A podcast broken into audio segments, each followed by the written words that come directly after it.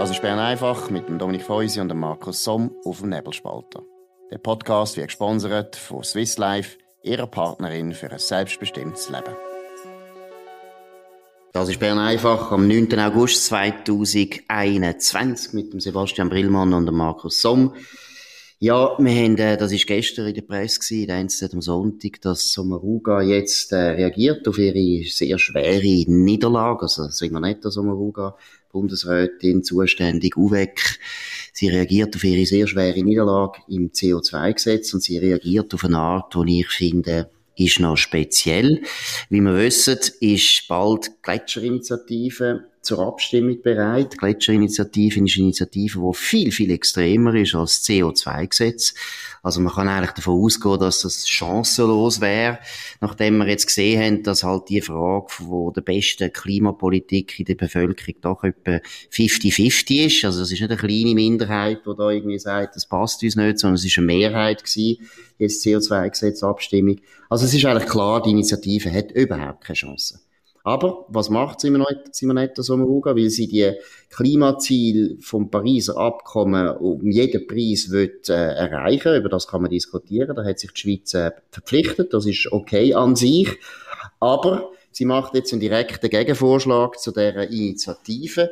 Das ist alles ein bisschen kompliziert, um das zu erklären, was das heißt. Oder wenn eine Initiative kommt, muss ja das Parlament und Bundesrat Stellung nehmen und können das ablehnen. Und dann wird das vorgelegt dem Volk. Jetzt kann aber das Parlament finden, ja, das ist eine so eine wichtige Initiative, äh, die könnte durchkommen und weil man findet, sie ist extrem, wollen wir die wichtigsten Anliegen wie ein bisschen auffangen in einer verwässerten Form mit einem sogenannten direkten Gegenvorschlag. Also tut man im Prinzip das Gesetz äh, ein Gesetz vorlegen, wo mehr oder weniger ein paar Sachen aufnimmt von dieser Initiative. Und wie gesagt, das ist ganz klar, das macht man eigentlich nur bei Initiativen, wo völlig klar ist, die, die kommen durch, wo das Risiko ist sehr, sehr groß. Im jetzigen Fall ist das überhaupt nicht der Fall. Also es ist im Prinzip meiner Meinung nach ein bisschen so ein, ja, eine Schlaumeierei von der Simonetta Sommaruga, wo sie jetzt im Prinzip ihre Niederlage bei der CO2-Gesetz Abstimmung wird, äh, unschädlich machen.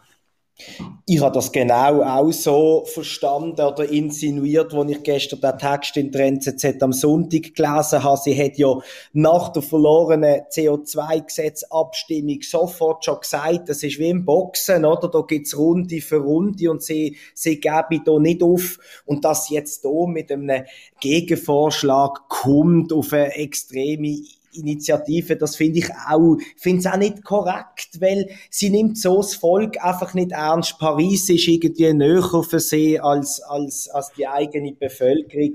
Ich finde das, ich finde das sehr schwach. Und wenn sie sich dann da mit diesen Gletscherinitianten zusammentut, wo dann sagen, ja, es, hat, es, es haben ja alle gesagt, wir wollen mehr Klimaschutz. Ja, wenn man fragt, willst du mehr Klimaschutz, sagt niemand nein.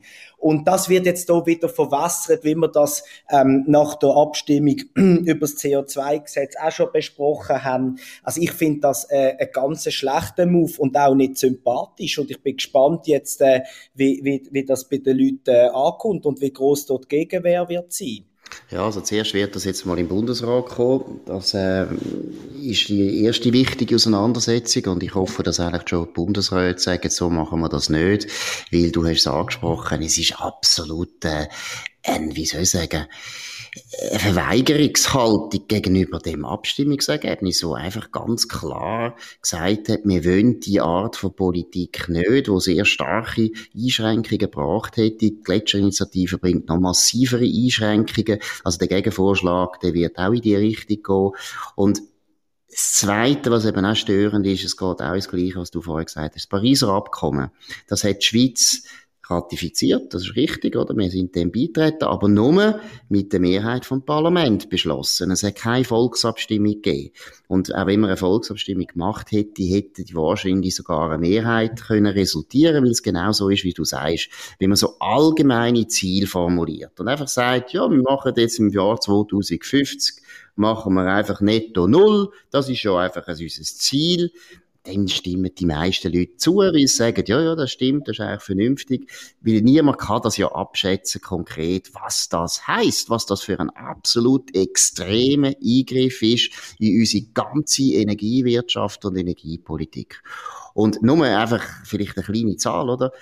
Die ganze Energiebedarf von der, von der Welt, zu 80 Prozent wird das heute immer noch mit fossilen Brennstoff erfüllt. Und die Zahl hat sich fast nicht verändert in den letzten 20 Jahren, obwohl schon so viele Maßnahmen und Bemühungen stattgefunden haben, den, den Einsatz von der Brennstoff, von der fossilen Brennstoff zu reduzieren. Das heißt, es ist sehr schwierig. Es ist sehr schwierig, in 30 Jahren auf Null runterzufahren. Das ist einfach nicht realistisch. Aber wenn man den Leuten natürlich das nicht konkret sagt, sondern einfach sagt, wir würden das gerne machen, dann ist das im Prinzip Prinzip wie wenn man sagt, ja, wir machen jetzt eine Abstimmung.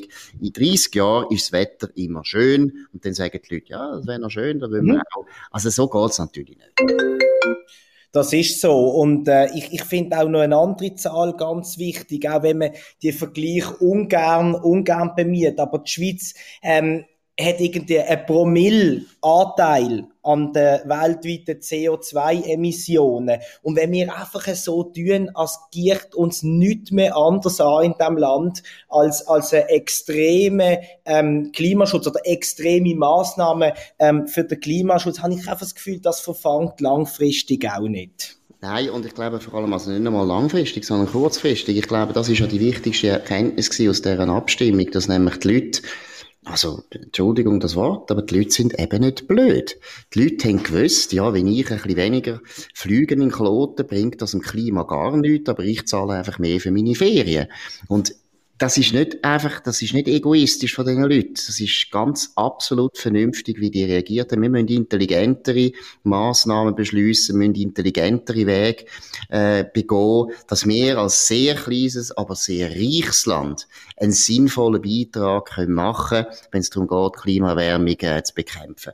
Aber einfach, dass wir sagen, ja, wir tun jetzt gar kein Benzin mehr brauchen und gar kein Öl mehr brauchen und so weiter. Das ist sehr schön. Ist erstens nicht realistisch, wird auch in der Schweiz nicht funktionieren, mittelfristig, langfristig. Und zweitens, es nützt einfach überhaupt nicht.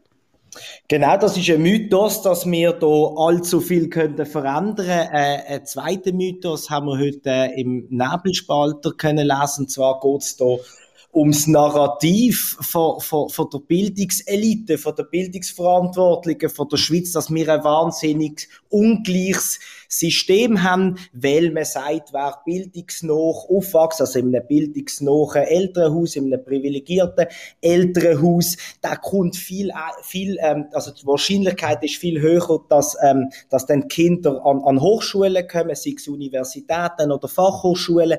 Und wenn man aus eher bildungsfernen Haushalten stammt, dann sind die ähm, Chancen viel kleiner. Und der Christoph Schaltecker, der Wirtschaftsprofessor von der Uni Luzern, hat jetzt hier eine, eine Studie gemacht, wo es um die sogenannte Bildungsmobilität geht und er hat eigentlich können aufzeigen, er hat das über 15 Generationen, hat er ähm, traditionelle, bekannte Basler Familien untersucht und hat eigentlich können zeigen, über eine Generation mag es die Ungleichheiten mal geben, langfristig gibt's die nicht. Und ich halte das für eine sehr wichtige Erkenntnis, ähm, wenn es um Debatten geht in unserer Bildungspolitik. Ja, und ich möchte eines betonen, du hast gesagt, das ist natürlich ganz ein origineller Ansatz, wo da der Christoph Schaltegger gewählt hat, äh, auch ein Basler, so wie du, vielleicht mhm. liegt das an dem, weil äh, die Universität Basel, die Universität Basel ist ja die älteste Universität von der Schweiz, also geht man da weit zurück. Äh, Gründung ist 1460, bin ich da richtig? Ja, 550, ja, etwa, ja, 600, um, um das Summe, ja. 1460 ist, glaube ich, die gegründet worden, ist ja eine Stiftung vom Papst gewesen. Und, äh, das ist die einzige Universität, wo man so lange Datenreihen hat und das so lange kann zurückverfolgen. Und deshalb finde ich, es ist ein sehr origineller Ansatz, weil er hat ja eben mit den Nachnamen mit den Nachnamen können schauen, oder? Also irgendwie zum bekannt Basler Geschlecht zum Beispiel irgendwie Vögeli Fischer, äh, Fischer mit Vögeli V zum Beispiel, die sind jetzt auch, die sind damals auch schon dabei gewesen. Da kann man nachher schauen, wie viele Fischer sind heute noch dabei oder sind heute noch akademisch gebildet und so weiter. Kann man eigentlich zeigen, einerseits, wie eben Familien aus dem Teig oben bleiben, aber eben auch, wie viele Familien aufsteigen und wie viele von den Leuten, die aus solchen Familien kommen, auch wieder absteigen. Und das ist, das finde ich, das ist ganz ein origineller Ansatz. Genau, die Buddenbrooks-Methode. Und äh, ich finde, ich habe das auch nicht gewusst, oder? Ich habe natürlich auch gedacht, wer, wer Sarasin oder Burgert heisst, der ist seit 550, 600 Jahren ähm, auf der Sonnenseite vom Leben, wenn man das nicht äh, genauer angeschaut hat. Aber dem ist eben nicht so und ich finde das wirklich äh, eine wichtige Erkenntnis, weil mit dieser Ungleichheit wird immer betont, wir müssen fairer werden, was bedeutet, wir brauchen mehr Maturanten, noch mehr, als wir schon haben. Ein völlig falschen Ansatz aus meiner Sicht, die für Akademisierung ähm, mit, mit ganzen Haufen äh, Absolventen am Schluss, wo man dann gar nicht in den Arbeitsmarkt reinbringt.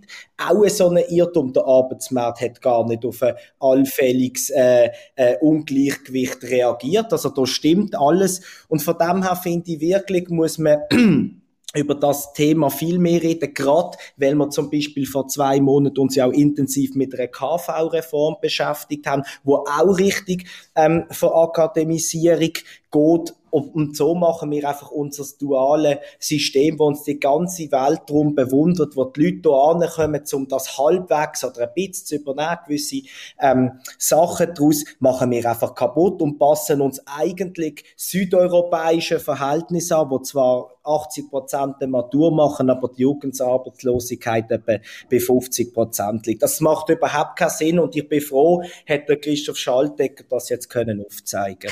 Es ist eben auch ein alter Mythos, von einer Partei, oder? Das ist eigentlich ein altes Anliegen von der SP, oder wenn wir genauer sind, von der SPD. Und die Schweizer SP ist da ein bisschen beeinflusst, oder? Die SPD, die haben immer erlebt, das Abitur in Deutschland, das hat ja früher unglaublich viel bedeutet, oder? Das ist ja eine ganz kleine Elite gewesen, die das Abitur machen können Und auch in der Schweiz haben nicht viele Leute Matura gemacht. Und die linken Parteien haben sich enorm auf das eingeschossen, wie für sie das wie ein Symbol war von der Oberschicht.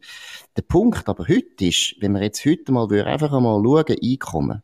Wie viele Leute, die wirklich sehr viel Einkommen haben, haben denn überhaupt eine Matura oder überhaupt einen akademischen Abschluss?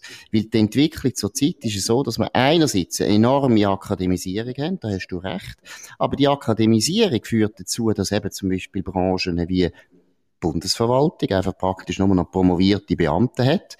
Aber es bedeutet nicht, dass zum Beispiel auf der Bank oder in den Start-ups oder sonst in, in Wirtschaftsbranchen, wo, wo sehr viel Geld verdient wird und so weiter, die Akademiker total sich durchgesetzt hat. Im Gegenteil, es gibt wahrscheinlich immer mehr Leute, die eben nicht einen akademischen Abschluss haben, weil der bringt wahrscheinlich auch nicht mehr so wahnsinnig viel. Also es ist auch deswegen vollkommen falsch, wenn man sagt, ja, wir wollen Ungleichheit bekämpfen.